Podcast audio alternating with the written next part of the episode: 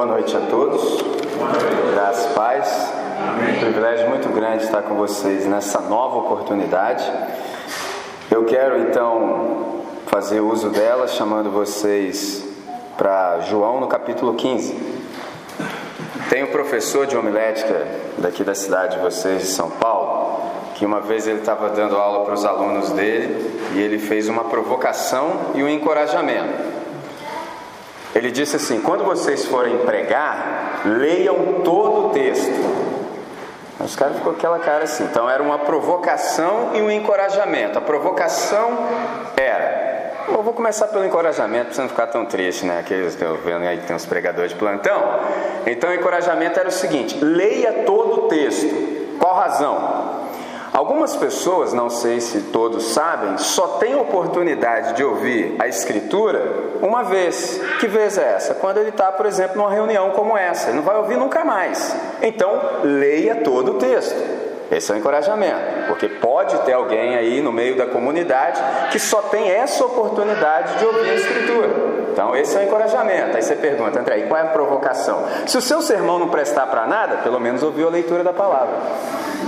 É, que tem umas que é dureza, não sei se assim vocês já passaram por isso. Aí já vou até dar dica também. Quando você estiver ouvindo um negócio que é ruim, mas tosco, ruim demais, você fala: esse cara está inventando esse negócio, não é possível. Por exemplo, tem uns pregadores que usam o texto bíblico da mesma maneira que a gente usa o hino nacional antes da partida de futebol. Já viu? O que a gente faz com o hino nacional antes da partida de futebol? Você canta o hino nacional, depois você vai correr atrás da bola e esquece. Eu não sei se vocês já viram, mas tem uns caras que conseguem fazer isso com o texto bíblico. O cara lê o texto, depois ele esquece. Ele prega um sermão de três pontos. Primeiro ponto, leia o texto. Segundo ponto, sai do texto. Terceiro ponto, não volta nunca mais. Impressionante. Qual a saída? Você está ouvindo um negócio muito ruim. Qual a saída que você tem? Pregue um sermão para você. Entendeu? Eu já tive ambientes assim que eu falei, cara, eu só posso estar na festa errada, não é possível, cara. O que que eu estou fazendo aqui? Aí o cara começou lá a abrir, por quê? Eu falei, nossa, eu vou ter que pregar um aqui para mim. Eu falei, socorre aí, Deus. Se o senhor quiser acabar com tudo aqui, ó, eu não tenho nada com esse negócio não, cara. Entendeu? O negócio é feio, irmão. Então, vamos ler o texto, né? Todo. Diz assim a partir do verso 15, ou melhor, a partir do verso 1 do capítulo 15.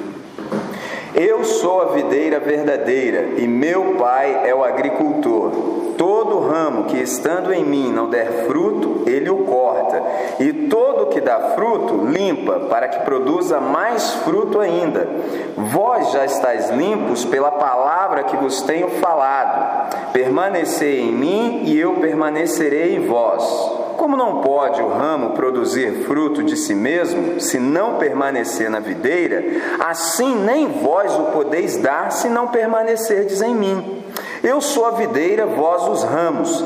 Quem permanece em mim e eu nele, esse dá muito fruto, porque sem mim nada podeis fazer. Se alguém não permanecer em mim, será lançado fora à semelhança do ramo e secará. E o apanham e lançam no fogo e o queimam. Se permanecerdes em mim, as minhas palavras permanecerem em vós, pedireis o que quiserdes e vos será feito. Nisto é glorificado meu Pai, em que deis muito fruto, e assim vos tornareis meus discípulos.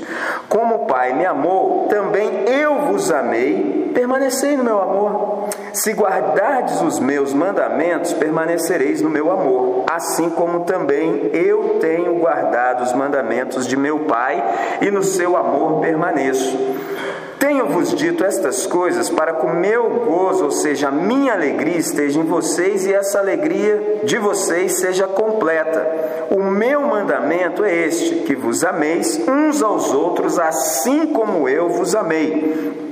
Ninguém tem maior amor do que este de dar a alguém a, a, própria vida em favor dos seus amigos. Vós sois meus amigos se fazeis o que eu vos mando. Já não vos chamo mais servos, ou já não vos chamo servos, porque o servo não sabe o que faz o seu senhor, mas tenho-vos chamado amigos, porque tudo quanto ouvi de meu Pai vos tenho dado a conhecer. Não foste vós que escolhestes a mim, Pelo contrário, eu vos escolhi a vós outros e vos designei para que vades e deis fruto e o vosso fruto permaneça, a fim de que tudo quanto pedirdes ao Pai em meu nome, ele vô-lo conceda.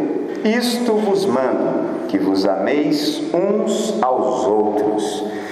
Quero chamar vocês para que a gente fale com Deus, porque num planeta de aproximadamente 7 bilhões de seres humanos, nós fazemos parte dos 2 bilhões de seres humanos que já entraram na era Gutenberg. O que, que é isso? Você olhou para esse texto aí e você conseguiu codificá-lo, você soube ler. Nós fazemos parte dos 2 bilhões de seres humanos na face da Terra que sabem ler e escrever. Pelo menos 5 bilhões de seres humanos não têm acesso à palavra escrita. Isso é coisa do diabo, entendeu? Porque a fé vem pelo ouvir. Mas como que eles vão ouvir se eles não, não têm acesso? Então nós já temos. Então já é motivo para você ou celebrar Deus. Outro motivo é que você tem escritura no seu próprio idioma, numa versão que você pode ler. É só você escolher. Quer uma fácil? Vou te dar uma agora. A mensagem. Já viu do Eugene Peterson? Já ouvi rodando por aí. Oh, até meu filho me entende. Porque essa versão que eu li é um negócio assim mais rebuscado, século XVI, entendeu? Viu como é que o negócio é lindo? Vades, essa coisa toda. Tem hora que a gente não entende. Então, tem versão que não acaba mais, irmão.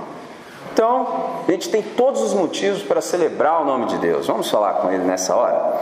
Senhor, nosso Deus, nosso Pai, nós te damos graça em todo o tempo, sobretudo agora que temos uma nova oportunidade de estarmos diante da tua palavra. Nós suplicamos que dê-nos a tua palavra nesse tempo, Senhor. Fala ao nosso coração, como tem feito ao longo desses dias, de tal maneira que a cada nova exposição, a cada novo pedido de perdão, sejamos cada vez mais transformados, de modo que pareçamos a cada dia mais com o nosso Senhor Jesus de Nazaré esse é o nosso pedido nessa noite, para o máximo louvor da Sua glória, em nome dele mesmo é que, que oramos hoje e todo o tempo. Amém, Senhor.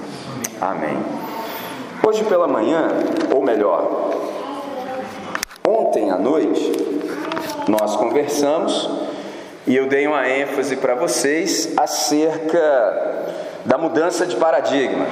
Quando nós começamos a andar com Jesus, estamos conectados nele, a primeira coisa que acontece conosco, foi a ênfase que eu quis trazer para vocês, é que tudo, tudo muda. Mudam a maneira como nós nos vemos a nós mesmos, muda a maneira como nós enxergamos as pessoas, muda o nosso relacionamento com a criação, muda os nossos paradigmas, os nossos padrões e os nossos parâmetros. Agora nós pensamos com outras categorias, quais? As de Jesus de Nazaré. Então nós estamos tão somente interessados em saber o que e como Jesus faria o que deve. Esse é o ponto. Foi isso que eu tentei dizer para vocês na primeira noite. Hoje de manhã tentei conversar com vocês sobre a alegria que nos está proposta. Foi a ênfase que eu quis trazer para vocês. E aí a gente percebeu que existem pessoas que são infelizes. Tem um montão de gente infeliz. Tem gente que é feliz e tem gente que é mega feliz. Os mega felizes somos nós. Só André, como é que faz para ser mega feliz assim, explodindo, vazando pelos poros? Só se obedecer a Deus. Simples quanto parece. E como é que eu obedeço a Deus? Guarde seus mandamentos. E qual é o mandamento? É o amor, cara. Você só tem que amar como Jesus amou. Ou o resto flui com uma beleza. Simples quanto parece. Aí você já entende o seguinte, cara. Se eu não estou alegre desse jeito que esse texto propõe, porque Jesus disse: Eu quero dar a minha alegria para vocês, mas não vou dar conta gotas, não. Eu quero que essa alegria seja completa. Você fala, mas como assim, cara, que eu estou nesse ambiente e até hoje eu ainda estou nessa aí de ser infeliz? Que tem os infelizes, tem os felizes e tem os mega. Os mega somos nós. É só obedecer a Deus. Aí você começou a perceber que às vezes você não obedece a Deus. Você tem medo de Deus? Lógico, é. E o medo que você tem de se entregar integralmente para Deus e Deus acabar com seus projetos. Tem uma galera que vê Deus assim. Tentei falar para você que não é nada disso. Pelo contrário, quando você conhecer a Deus de fato, você vai falar assim: ah, não é possível que eu ficava pensando aquela bobeiraiada lá toda. Não é possível que Deus, querendo participar comigo do negócio, me chamando para participar com Ele, ainda ficava nutrindo essas ideias medíocres. Eu ficava só na média. Pegou a ideia? Cara, é para a gente ser mega feliz, irmãos. Eu tô te falando, rapaz. Entendeu como é que é o negócio? Essa é a proposta de Jesus de Nazaré. Ou vai sair pelos seus poros. É só você obedecer a Deus. Agora, não pense você que essa é uma obediência pesada, entendeu? Você vem arrastado. Ai, mas fazer o que, né? Tem que ir, né, cara? É, vamos lá, né? Aí o cara ainda solta assim, com Jesus no barco, né, irmão? Ah, desgraceira, entendeu? Oh, para com isso, cara. Assim, o negócio mexe comigo, entendeu? Meu irmão, fala que você é todo ruim, entendeu? Fala que você não sente prazer. Mas não bota Jesus no negócio, não, cara. É os caras ficam fazendo umas tranqueiras, é tudo mal feito, cara. Aí sai com essa. É para Deus, ele entende. Ah, para, irmão. Faz esse negócio aí na empresa que você trabalha para ver se teu chefe entende. Para tosqueira, rapaz. Fala assim: eu sou um relapso. Eu faço um negócio meia boca. Eu sou todo ruim. Essa porcaria aí mesmo que eu faço. É isso aí mesmo. Vai ser bem melhor. Você vai ser pelo menos honesto. Aí tu faz essa porcaria e fala assim: é para Jesus. Ah, meu irmão, fala sério comigo, cara. Pra cima de mim, aí não cola, irmão. Isso aí não pega nada. Tá entendendo o que eu estou dizendo? Então nós obedecemos a Deus, mas não é porque a gente tem medo de Deus, não. Entendeu? Nós tememos a Deus, é diferente. Nós respeitamos a Deus, entendeu? Nós sabemos quem Deus é, por isso nós o respeitamos, mas medo dele a gente não tem, não. Para que eu vou ter medo de Deus? Não tenho medo de Deus. Por quê? Porque o perfeito amor lança fora o medo. Eu não tenho medo de nada. Estou soltinho agora. Tudo está resolvido. Percebe? Aí eu obedeço a Deus por prazer. E quanto mais eu obedeço a Deus, mais prazer eu tenho. Quero obedecer mais ainda. Aí o negócio é sempre um crescente. Foi isso que eu tentei dizer para vocês nessa manhã. E agora a ênfase que eu quero trazer nessa noite Onde é que nós podemos nos concentrar agora? Por que, que eu estou dizendo isso para vocês? Porque quando nós olhamos para esse texto aqui, a gente percebe que tem um chamado aqui essencial e visceral. E tem uma profundidade, uma gravidade muito grande aqui das implicações que esse chamado traz para nós. Então, a gente tem que prestar toda atenção. Por quê? Você percebeu quem disse o que disse o texto todinho. Você percebeu quem falou, não percebeu? É Jesus quem falou. Então eu estou pedindo para Deus para não atrapalhar o processo. Porque nessa noite eu posso falar nada. Jesus já falou tudo, então eu vou falar o quê? Eu tenho que ser um mero repetidor daquilo que Jesus falou. Então nessa noite eu quero amarrar algumas questões e suplico, peço que você esteja aqui Esteja atento, eu sei que seu corpo está aí, isso eu estou vendo. Agora, eu não sei se você está aqui, vai que você não está aqui. Vai que você está pensando que você tem que fazer amanhã, depois, que você está todo ruim aí, não sei, mas fica aqui, irmão, aqui é maneiro. Entendeu? Desfruta da presença do Senhor, entendeu? Só nós podemos fazer isso, ninguém mais pode, entendeu? Nós podemos, a gente pode ficar quanto tempo nós quisermos na presença de Deus. Jesus de Nazaré conquistou isso na cruz para nós. A gente não precisa nem mais falar assim, entrando em tua presença. Não, eu nunca saí. O véu rasgou, estou sempre dentro. Eu não sei se vocês sabem, então eu vou contar para vocês também. Aproveitar a oportunidade. Não sei se vocês vão me ver nunca mais, né? Vai que, né? Quando você fala assim, pai, simples, você falou assim, pai, você mudou de lugar. Você mudou de lugar. Parece que você está aqui, mas você não está mais aqui. Quando você fala assim, pai, sabe onde você está? No Santo dos Santos, na presença de Deus o Altíssimo. Aí eu falei no dia anterior, Deus vai fazer assim, ó. Espera aí que meu filho vai falar, espera aí que a minha filha vai falar. Você já parou para pensar que privilégio, rapaz? Que coisa extraordinária, irmãos. Nós estamos o tempo todo, então não, a gente não precisa ficar igual maluco, inquieto, correndo para lá e para cá. Para quê, irmão? Apresenta esse negócio aí diante de Deus. É simples. Por exemplo, sabe qual era a sua prioridade em toda manhã? Em toda manhã, a primeira coisa que você tem que fazer, você, você abre o olho e fala: Caramba, tô vivo, oh, maneiro, podia ter morrido dormindo, né, cara? Oh, não é? Não podia? Então, aí você fala assim: abriu o olho. Primeira coisa que tem que vir na sua mente é Filipenses 4,4. Alegrem-se sempre no Senhor. Outra vez digo, alegrem-se. Então, o primeiro mandamento que você tem é: opa, preciso me alegrar em Deus. Aí o cara já começa, macambuza, deu desgraça, ô porcaria, não maldição. Tá tudo errado, cara. Já começou errado, cara, entendeu? Aí já responde mal a mãe, o pai, a esposa. É que aí, aí vai. Era só você falar assim: ô oh, Deus, eu tô vivo. Pô, me ajuda aí a me alegrar em ti. Aí o negócio fica uma maravilha, cara. Vai fluir que é uma beleza. Mas você já começa errado. O que, que eu quero dizer com isso? Quando você fica nesse mau humor crônico aí, todo ruim, sabe? Pô, parece que ela. Eu nem vou dizer o que, que parece, né, cara? Nem, nem vem ao caso. Tu tá pecando contra Deus, cara. Porque está escrito, é mandamento. Alegrai-vos sempre no Senhor. Ou oh, esse sempre aí acabou com a gente.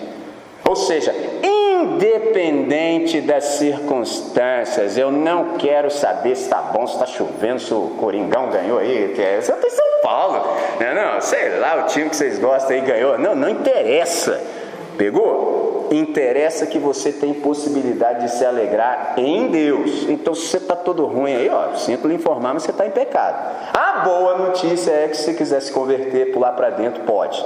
Aí não vai ter ninguém mais feliz do que você. Pode ter igual, mas como que vai ter? Não vai ter nunca. Entendeu? Esse negócio de ficar bicudão aí, tem uns caras que acham que. Tem uns caras, eu não sei se vocês manjaram, eles acham que esse negócio de evangelho é igual o Talibã. Porque no Talibã quem ri, ó, que isso, rapaz, tu tem que ser brutaço só. Entendeu? Boladão. Aí os caras acham que evangelho é talibã também. Uma vez eu estava no ambiente assim e tal, e fiquei feliz, eu não sei o que, eu fiquei feliz. O capitão do mato gospel na hora olhou, que foi? Eu falei, que isso, velho? Eu quase que eu falei assim, é a alegria da salvação, você não conhece não? O capitão do mato gospel não aceitou não, cara, só porque eu estava alegre, cara, me alegrei em Deus. O cara na hora olhou, o que foi? Opa! Falei, pega leve aí, meu irmão, freia. Que doideira, cara. Aí fica todo mundo lá bicudão. Os caras, não, quanto mais bicudo é santo. Eu falei, ah, eu tô fora desse negócio, eu não aguento uma parada dessa aí, não. Entendeu? Então, nessa noite, pessoal, é, algumas coisas que eu quero ainda dividir com vocês.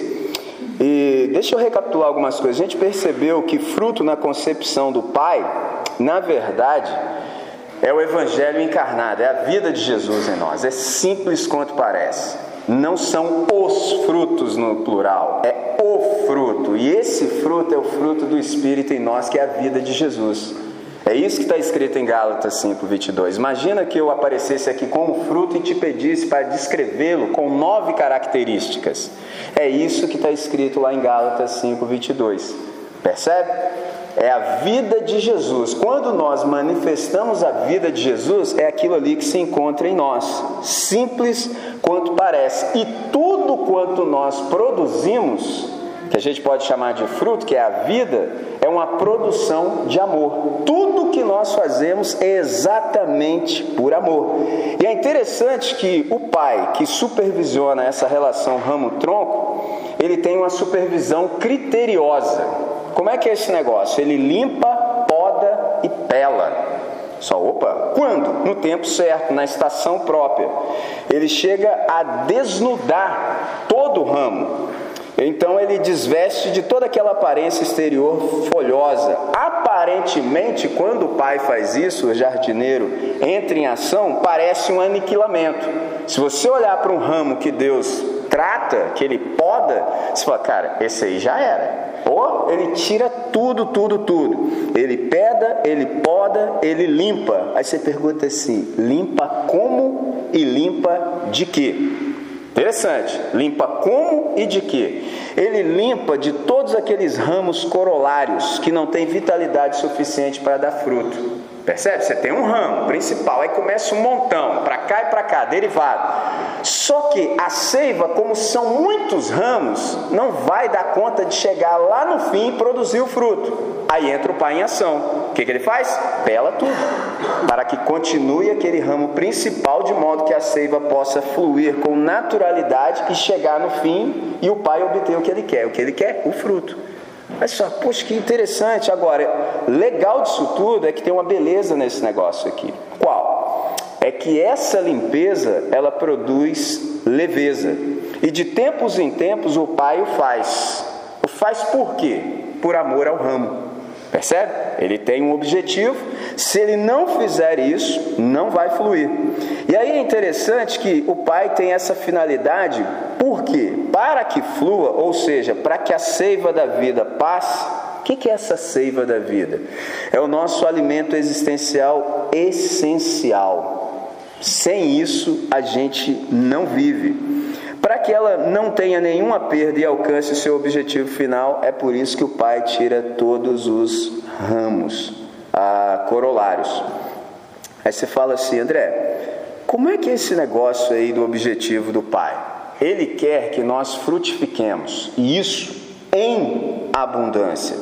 Agora, para que isso aconteça, nós precisamos dessa conexão permanente e a finalidade dessa conexão é que no final nós tenhamos fruto. E esse fruto, na verdade, é a vida de Jesus em nós. Então, traduzindo de um modo simples para você viver bem a partir de agora. Quanto mais seiva, quanto mais alimento existencial, essencial passar por você, mais gente você vai se tornar. É aquela ideia. O André, mas eu não sou gente. Não, gente eu e você até o somos. No, no entanto, o problema é que nós somos gente da maneira errada. Isso acaba com a gente. A única pessoa que é gente da maneira certa é Jesus de Nazaré. Aí, quanto mais essa seiva passar em nós, mais nós vamos nos alimentar e mais nós vamos ficar parecidos com Jesus de Nazaré ao final do processo. É uma coisa linda. Então, é interessante que na estação certa a gente vai dar o fruto. Isso acaba com a nossa ansiedade. Isso tira a ansiedade de nós. Você não fica mais que nem um louco, que nem uma louca. Ai meu Deus, o que, que eu vou fazer? Não. Você vai dar o fruto na estação certa. Ou seja, é uma confiança que descansa. É uma certeza enraizada no chão da palavra. É o Salmo número 1, verso 2 e 3. Antes, o seu prazer está na lei do Senhor, na sua lei medita de dia e de noite. É como árvore plantada junto a ribeiros de água, cuja folhagem não murcha, dá o seu fruto na estação certa. E tudo quanto faz, prosperará. É, galera. Olha que lindo. É só você lançar sua confiança nisso que Deus diz e passar a viver bem. Camarada, você vai até dormir igual uma criança. Não sei se você é do time assim, quando dorme, seu pezinho fica, ai meu Deus, cheio de ansiedade. Aí o cara rola para lá, o cara rola para cá. Falei, ah, ninguém aguenta isso não, irmão. Chuta a esposa, a esposa chuta o cara também. Porque eu sou do time, né? Entendeu como é que é o negócio? O cara dorme todo mal, aí acorda todo ruim, entendeu? Eu falei, que que é isso, cara? Ansiedade é você antecipar o seu velório, rapaz. Tu nem caiu no túmulo ainda, já está fazendo a parada ainda, já está acendendo a vela, cara. Eu, hein? Fica tranquilo, cara. Deus é por ti, rapaz. Mas aí você começa a perceber que o nosso problema todinho é que nós não confiamos em Jesus de Nazaré. Esse é o nosso problema. Às vezes nós não conseguimos dizer no nosso íntimo assim: eu só sou se eu for nele. É Ele quem me mantém. Se Ele não me mantiver, não adianta. Eu posso correr para lá, posso correr para cá, que não vai fluir nada, porque sem mim nada podeis fazer. E aí depois ele diz assim: se a minha palavra permanecer em vós, como é que a gente vive bem a partir disso daqui? Nós começamos a checar, a conferir tudo que nós ouvimos, tudo que nós pensamos, tudo que nós sentimos e tudo que nós fazemos para ver se está de acordo com aquilo que Jesus de Nazaré faria se estivesse no nosso lugar. É uma maravilha. Você checa tudo. Jesus faria isso? Isso que eu estou pensando em fazer é digno de Cristo? Dá para falar para todo mundo fazer esse negócio? Dá para fazer aqui na luz para todo mundo ver que eu estou fazendo esse negócio? Ou eu preciso de subterfúgio? Percebe? Ou eu preciso assim, não, não, não, não posso fazer aqui não, vou. Não. Não, pô, Capitão do Mato Gospel tá ali, pô, o cara vai me vendo parado, eu vou ficar feiaço. Entendeu? Por que, que eu estou dizendo isso aqui para vocês? Porque quando a palavra de Deus não entra em nós para que a gente cheque a nossa vida por esse prisma, sabe o que, que acontece? Eu já disse, você fica um cínico. Aí tu fica cheio de maquinação. A gente está na era da tecnologia. Aí enquanto está rolando aqui a reunião, o cara já está só no iPhone assim. Pastor, cala a boca ali, a gente rala. Entendeu? O cara, aí ele, olha só, aí o cara manda mensagem pro próximo. Aí, o cara, pastor, cala a boca, a gente pula no pecado. Ó, aí termina a celebração. Aí o maluco vai lá pro pecado dele, porque não tem prazer em Deus. Ele vem porque tem que ver, né? O pai fala na cabeça, pô, sabe o que é, né, cara? Terror que o cara tem, fica com medo de pro inferno, aquela vibe toda que você já sabe. Aí o cara vai lá pro pecado dele. Aí chega lá no pecado, os amigos dele já se anteciparam, já estão lá, e maluco, pega a parada aí, como é o cara? Cara. Aí, olha que interessante, um pouquinho da palavra começou assim a fazer um efeito no cara.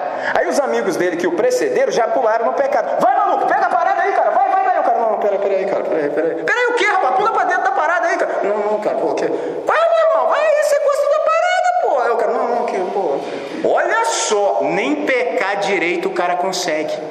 Ao invés do cara pular de cabeça no pecado, ele não consegue, porque um pouquinho da palavra ficou nele. Aí o cara não consegue pecar ali. Hum, eu estou com vontade, mas não consigo. Eu não consigo. Ó. Oh. Aí semana que vem, como o cara é um religioso, um, um, cara que só vive de igreja, desse negócio, entendeu? Formatado, domingo que vem tá ele lá de novo. Aí o pastor, o pastor prega aquela mensagem terrorista.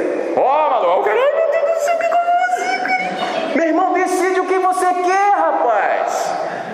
simples, você quer andar com Jesus de Nazaré, você pula para dentro, cara. Você não quer, negue a Jesus e se entregue ao diabo e ao pecado. É simples, cara. Você vai ficar nesse negócio até quando? Ai, não vou pecar, ai, não consigo, ai, vou com Jesus. Ah, oh, rapaz, eu, hein? Que doideira, rapaz. Eu fico, eu olho para os caras e falo assim, cara, vocês são os caras muito doidos mesmo. O cara fica nessa angústia. Entendeu? E os amigos dele, vai maluco, cara. Não, cara, pô, cara. Aí chega na igreja, irmão, vamos pular para dentro. Cara, não, cara, porque. E digo mais. Espera aí que o negócio vai piorar agora. Quando o cara está no ambiente igreja, ele ainda passa mal ainda. Sabe por quê? Porque o cara treme de medo. Ele pede pelo amor de Deus para que não haja uma possessão demoníaca e o capeta ainda fala que ele é fechado com ele. Aquele ó, parceirão meu, eu e ele, o cara é. Olha que loucura! Mas é por que fica assim? Porque a palavra não entra nos caras. Entendeu? O cara fica vivendo de religião, fica nessa desgraceira toda aí, ó. Não resolve nem de um lado nem do outro. Ai que doideira, irmão. Meu irmão, pula para dentro, cara. Decide qual é a tua, cara. Se Jesus é Deus, só Jesus, tu és Deus, eu vou me dobrar aqui agora e vou passar a fazer as coisas do teu jeito. Ou então você fala, eu não quero saber, eu quero me entregar ao pecado mesmo. Não é simples. Mas aí a palavra tem que estar no seu coração para você ter pelo menos a hombridade de fazer um negócio desse. Entendeu? Quando entra em você, você fala, Deus, eu vou fazer as coisas do teu jeito agora e não mais do meu. Porque eu sei que o Senhor é bom, eu sei que o Senhor é amoroso e eu sinto prazer nas suas coisas. É extraordinário. Por quê? Prazer, pessoal, tem um montão. Qual é a diferença? A diferença é que esses prazeres aí, que são um montão, te mata. E o prazer de Deus, ou te dá vida, e o detalhe, começa a jorrar. E não para, e não para, e não para. Eu não sei se vocês já tiveram experiência de estar perto de gente que é atraente. Você já teve perto de pessoas assim? Não são muitos, mas tem. Aí você nem tem uma razão aparente para estar perto, mas você fica só naquela assim, tipo assim, só na... Você nem tem assunto, entendeu? Aí você fica lá. Aí enquanto uma galera, você fica também, entendeu? Aí se a galera foi embora, você fica. Mas é porque, porque o cara é atraente, entendeu? Isso é a vida de Deus na pessoa. Você não quer arredar. Eu conheço gente assim, aí quem passa perto de mim fala, ih, meia-noite com o André, hoje é pouco, vai ficar igual pinto no lixo, eu fico soltinho, entendeu? Mas tem o problema é que muitos de nós são repelentes. Cara fala, ih, aquele cara, nossa, deixa eu vazar agora. Entendeu como é que é o lance? É a vida de Deus em nós, cara. Você se torna atraente. Tem um perfume diferente. As pessoas não sabem explicar o que está rolando, mas que tem, tem. E os caras ficam ali, entendeu? Porque é luz, cara. Atrai, percebe? E os caras vão te perguntar no final: qual é a tua? Percebe? Agora, para essa palavra entrar em nós, pessoal, é extraordinário. Você tem que ter ouvidos para ouvir. O dia que eu li isso na Bíblia, falei, Jesus, o que, você quer dizer com isso? Quem tem ouvidos para ouvir, que ouça. Eu falei, não é possível, ouvido sempre foi para ouvir, né? Não. O que, que é isso? Alguns de nós, Deus fala assim: Você, vou te dar a capacidade de me ouvir, então ouça. A maior parte de nós só escuta. Ouvir tem outras implicações. Quando você vê a palavra ouvir na Bíblia, quer dizer o seguinte: obedeça. Essa é a palavra, obedeça. Lembra daquele texto, Deuteronômio 6,4? Ouve, ó Israel, o Senhor nosso Deus é o único Senhor. Parece simples, né? Tem outras implicações esse texto, mas por hora só vou te dizer o seguinte: Ouve, ó Israel, o Senhor nosso Deus é o único Senhor.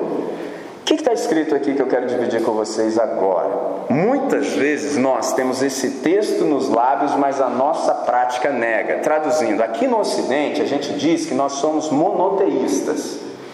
O Senhor nosso Deus é o único Deus. Ó, certo? Certo. Na prática a gente se torna politeísta. Domingo nós, Jesus, nós te amamos. Ai, Senhor. Chupamos o dente. Chega segunda-feira, o cara vira politeísta. Ou então no domingo, quando termina o culto, aí, por quê? Terminou o culto, Jesus. Olha, olha, presta atenção. Casa de Deus. Quando você acha que Deus tem uma casa, ele ficou lá na casa, você foi embora. Ué, lógico. Casa de Deus, Deus ficou onde? Na casa, ainda mais que o culto acabou. Aí tu não aprendeu nada do Evangelho. Chega na segunda-feira, você tem que fazer os seus corre, né? Como se diz aqui, não tem? Aí tu invoca outro Deus. Chega na hora do trampo, você fala: Não, cara, Jesus de Nazaré não pode me socorrer porque ele ficou lá na casa dele, o culto terminou. Agora aqui eu vou ter que invocar outro Deus, vou ter que invocar o Deus da falcatrua. Porque como é que eu, como é que eu vou sair dessa aqui? Jesus de Nazaré não pode fazer nada por mim, a palavra dele não entrou em mim e a palavra dele também não resolve isso aqui, não. Eu que não invoco o Deus da falcatrua, não. Hum, aí, ó, já foi um Deus. Aí na hora do seu namoro, do seu relacionamento, você fala: Hum, Jesus de Nazaré também ficou lá no culto, lá também não pode me ajudar, não. Ah, seja que ah, vou invocar o Deus da lascívia mesmo, é nós. Uh! Aí, meu amigo, tem até fogo nessa parada aí. Aliás, é tanto fogo que queima até o filme. Entendeu? É, tem ninguém que tá incendiando locadora. Entendeu? Tá queimadaço já. É, meu né? irmão, tô ligado, irmão. É. Por quê? Porque você não invoca Jesus, você virou politeísta. Você invocou outro Deus agora. E assim é para todas as áreas da sua vida. Olha que incoerência. Mas você é o cara que adora Jesus no domingo. Percebe? Ouve, ó Israel, Senhor nosso Deus é o único Deus. Quem tem ouvidos para ouvir, ouça. Aí quando você ouve a Deus, sabe o que acontece na sua vida? Você poupa para si podas radicais, cara. Porque ele falou assim: vocês já estão limpos pela palavra que vos tenho dito. Vezes que você ouve a palavra de Deus, ou você se poupou, cara. Deus não vai precisar vir radicalmente te tosar. Não vai. Você já ouviu a palavra dele, então naturalmente no processo ele vai te podando. Você nem percebe, porque você tem um compromisso existencial com a sua vocação, o seu negócio é dar fruto. Então, todos os galhos corolários, Deus já vai aparando ao longo processo. Todas as vezes que você ouve a palavra dele, ela mesma já faz isso de modo natural. Oh, viu que beleza? Já entrou em você. Agora, quando não entra, meu amigo, tu fica cheio de galho, entendeu? Todo frondoso, aí vem Deus te pela, você fica no toco, no sapuco, como dizia minha avó, você fica no osso. Todo mundo fala, caramba, o que aconteceu com o cara? O cara não estava vistosão. É, você não sabe, a palavra não entrava no cara. O único jeito que Deus teve de poupá-lo é fazer isso aí. Porque se não faz isso aí, o negócio vai ficar feio para ele. Olha que lindo. É só você dar ouvidos à palavra de Deus que o negócio vai fluir, que é uma beleza. Você fala, André, e como é que eu faço para o negócio fluir? Permaneça, obedeça a Deus por prazer, não porque você tem medo de Deus. Conheça a Deus, cara. Fala, Deus, eu preciso te conhecer com intimidade. Eu estou até já cansado assim de ouvir falar sobre o Senhor, tenho um montão de informação acerca de ti, mas eu não te conheço. Eu não te conheço, eu não tenho intimidade com o Senhor. Então, mostra-te a mim de tal maneira que eu me apaixone por ti e me entregue totalmente ao Senhor. Percebe? É simples, pessoal. Aí você pula para dentro desse negócio. Por quê? Senão você não vai conseguir de fato ter esse prazer em Deus. Percebe? Quando isso entra em nós, a gente responde, tipo, como os nossos irmãos em João 6, 68 e 69. Olha só o que o Pedro disse para Jesus. Ele falou assim: Senhor, para quem iremos nós? Tu tens as palavras de vida eterna, e nós temos crido e conhecido que tu és o Cristo, o Filho do Deus vivente. Para quem iremos nós? Ele não diz para onde iremos nós, ou seja, o meu negócio é com uma pessoa. Essa pessoa é a fonte de tudo quanto eu necessito para viver bem. Jesus de Nazaré, para quem iremos nós? Nós não temos ninguém além de ti, Senhor. E é interessante que quando essa verdade entra em nós, a nossa fidelidade se dá por amor. Olha esse texto aqui, 2 Coríntios 5,14. Pois o amor de Cristo nos constrange. O único constrangimento que nós temos nesse ambiente que a gente chama igreja é o do amor de Deus. Nenhum outro tipo de constrangimento é possível e necessário. É o amor de Cristo. Percebe? Deus nos ama de tal maneira que nós não temos outra alternativa viável, inteligente, se não nos entregarmos a Ele integralmente, visto que Ele nos ama dessa maneira. É extraordinário. Hoje à tarde eu conversava com alguns irmãos e eu disse isso. O João, por exemplo, teve dificuldade em ter uma linguagem que pudesse expressar esse amor de Deus. Ele fala assim: porque Deus amou o mundo. Qual é a mesma palavra? É, o que, que eu vou colocar aqui para dar intensidade? Deus amou o mundo, ah, deixe-me ver, de tal maneira que deu seu filho. Olha que interessante. Amor é doação. É possível alguém doar sem amar, mas é impossível amar sem doar. A Deus aí, ó. Agora, olha que interessante, olha que interessante. Deus fez isso antes que nós o conhecêssemos. Porque alguns de vocês pensam assim no coração: André, mas esse negócio aí de eu me entregar para Deus, cara, pô, mas como é que é isso aí, cara? Como é que fica? Vou te dizer em uma frase: Deus é absolutamente confiável, por uma razão. Se você não puder confiar em alguém que morreu na cruz no seu lugar, você vai confiar em quem? Teus amigos? Seu parceiro? Galera que fecha contigo? Em mim? Tá maluco, rapaz? Você tem que confiar em Jesus de Nazaré, porque ele morreu na cruz no seu lugar. Ele te dá senso de valor e identidade tudo que alguns de vocês precisam exatamente na idade que têm. Porque se vocês não souberem quem vocês são, não vai faltar gente dando opinião para vocês. Ouça o que eu estou dizendo. Os caras vão dizer para você: eu acho que você é isso, eu acho que você é aquilo, eu acho que para você ser aqui da parada você tem que ser assim. Aí você não sabe quem você é, você vai junto. Aí é um galinho indo para lá. Está perdendo tempo. Percebe? Está perdendo tempo. Quando você sabe quem você é, você sabe ouvir todos os convites e sabe se aquele convite que você está ouvindo vai te levar para mais próximo do seu objetivo final. Em que esse seu convite, para mim, vai me fazer mais parecido com Jesus de Nazaré? Me mostra. Viu como é que é simples?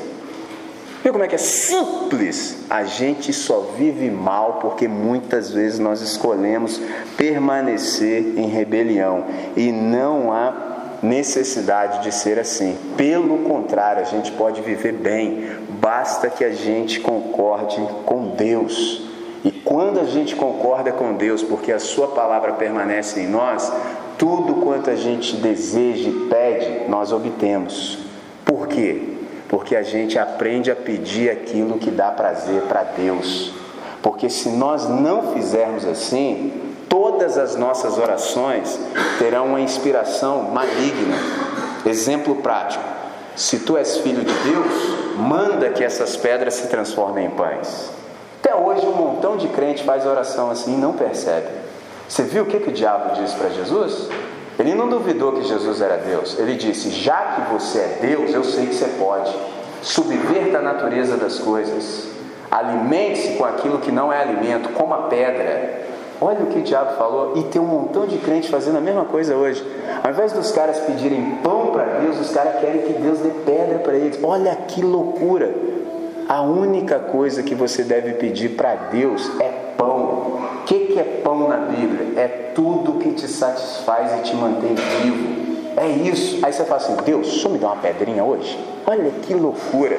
É lógico que a gente não fala com essa clareza, mas qualquer pedido que você falar para Deus que não seja pão é pedra e a sugestão é maligna e Deus não vai te dar. É por isso que você fica falando, falando, falando e não tem resultado em oração. Pô, mas eu estou falando aí, Deus, eu tenho tempo. Ô, cara, tu está pedindo tudo errado. Você quer pedir para Deus algo que é contra a natureza para gastar no adversário? Você é maluco, rapaz. Pede pão para Deus.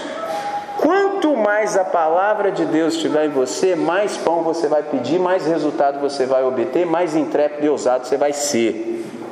É uma lindeza o negócio. Esse é o Evangelho. Nisto é glorificado o meu Pai, em que deis muito fruto, e assim vos tornareis meus discípulos. O que é dar muito fruto? É você ser o máximo parecido com Jesus. E assim vocês demonstrarão que são meus discípulos. Traduzindo, você agora tem o chamado de ser um porta-retrato de Jesus de Nazaré.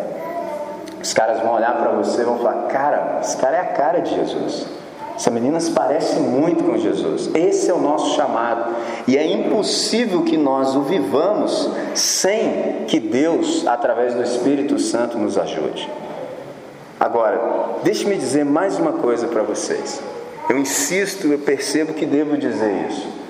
Pessoal, muitos, muitos pensam que esse negócio de andar com Deus é para que quando morra você ir para o céu. Presta atenção no que eu vou te dizer agora. Se você encontrar isso na sua Bíblia, ou oh, te dou mil reais, cara, te dou o que você quiser. Porque tem gente que pensa que é isso. Aí tem um problema. Quando se tem a idade que grande parte de vocês tem, pensa na proposta. Os caras falam assim: aceite a Jesus para que quando você morra você vá para o céu. Quando você tem a idade da galera aí da bombeta, que aqui se diz bombeta, aí você pensa assim: pô, aceitar Jesus para quando morrer para o céu. Aí você fala assim: é, mas eu não vou pro eu não vou morrer agora. Se é para aceitar Jesus para quando morrer para o céu, agora que eu estou vivo, cheio de energia, cheio de vigor, eu vou zoar um pouquinho para me entregar ao pecado, mas na hora H mesmo não vou, eu vou lá e aceito Jesus. Olha que loucura. Onde está escrito isso na Bíblia? Em lugar nenhum. Percebe? Qual é a proposta de Jesus de Nazaré? A proposta de Jesus de Nazaré é: Eu vim para que tenham vida e a tenham em abundância. Olha só, mano. Cara, imagina você saber isso. Os dois que tem, talvez pequenininho, Tom, que eu conheço aqui de nome agora, o Tom e o Zion. Imagina, desde pequenininho você já sabe disso. Imagina quanto sofrimento você vai evitar. Quanto? Desde pequenininho você já saber qual é a sua identidade. Desde pequenininho você já saber qual é a sua vocação e só seguir em frente. Ou vai ser bem legal para você. Deus pode salvar lá na frente? Claro que pode, só que você já vai estar pela metade, meu amigo. Já vai estar cheio, já vai estar sem vigor. Vai produzir o quê? Claro que pode, mas ou você começar pequenininho, vai fluir. Entendeu? E Deus, quando está chamando você, ele não está chamando você para ser servo. Pegou a ideia? Já não vos chamo servos. Olha o que Jesus falou. Não fui eu que falei, foi ele que falou. Deus não precisa de mais servos. Escuta o que eu estou te dizendo. Por quê? Deus já tem os anjos. Eu e você levamos, ó, 10 anos para obedecer uma ordem de Deus. Deus está falando com você já tem 10 anos, você está na mesma coisa até hoje. Deus fala com o anjo, é imediatamente obedecido. Os anjos que não obedeceram a Deus já estão no seu lugar próprio. Deus não precisa de servos, Deus quer amigos. Percebe que lindo? Já parou para pensar na implicação disso? Você ser amigo e amiga de Deus? Ô oh, irmão, você só vive mal se você quiser. Agora eu tenho que te dizer uma coisa: só não diga que não foi avisado.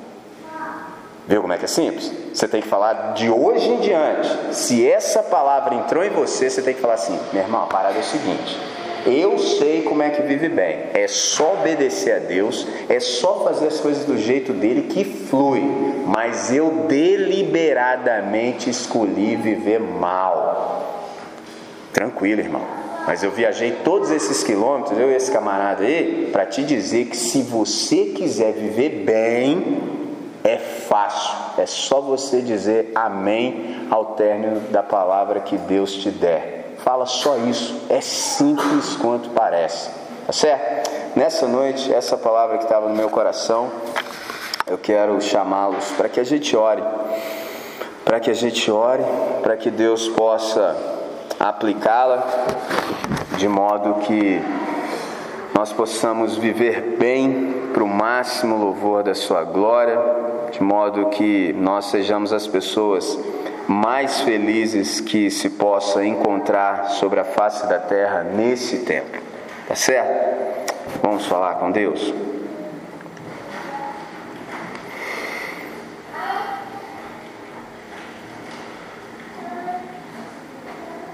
Nosso Pai, bendito seja o teu nome por essa palavra. Deus, de modos extraordinários que nós não conseguimos mensurar, o Senhor checou o nosso coração, o Senhor foi lá no nosso íntimo e nos mostrou inúmeras coisas que não estão de acordo com a tua palavra. E por isso que nós damos graças nessa noite, porque o Senhor tem nos colocado em juízo, o Senhor tem nos dado oportunidade de nos consertarmos contigo através da ação do teu Espírito em nós. E nós, de um modo muito humilde, Senhor, nós reconhecemos as nossas faltas, as nossas falhas, reconhecemos o quão aquém nós estamos daquilo que o Senhor tem garantido para nós. Então nós nos arrependemos dos nossos pecados, reconhecemos que o Senhor está certo e nós te damos razão nesse tempo. Deus, tem misericórdia de nós, sê paciente com cada um de nós. Tu sabes o quanto nós somos lentos em compreender quem de fato o Senhor é. Então, dá-nos oportunidades, Senhor. Ajuda-nos a aproveitarmos essa que o Senhor colocou diante de nós nesses dias em que estamos aqui. Ajuda-nos, ó Deus, a de fato manifestarmos o teu fruto, Senhor. Se porventura alguém entre nós não está conectado, Deus, por gentileza, Pai, nós suplicamos, conecta, Senhor. Reconecte, Senhor, aqueles que precisam dessa reconexão contigo. Tira, Senhor, todos os galhos é, corolários, Senhor, que impedem esse fluir da seiva que nos alimenta e que no fim dá o fruto que o Senhor tanto espera. Tira isso tudo de nós, Senhor. Ajuda-nos, ó Pai, de modo que nós exerçamos a nossa vocação nesse tempo, Deus. Ajuda-nos a viver a partir da consciência de identidade que nós temos em Ti. Essa é a nossa oração nessa noite, Senhor. E fazemos no nome que é sobre todo nome, o nome de Cristo Jesus, o Autor e o Consumador da nossa fé, hoje e sempre. Amém, Senhor. Amém. É isso.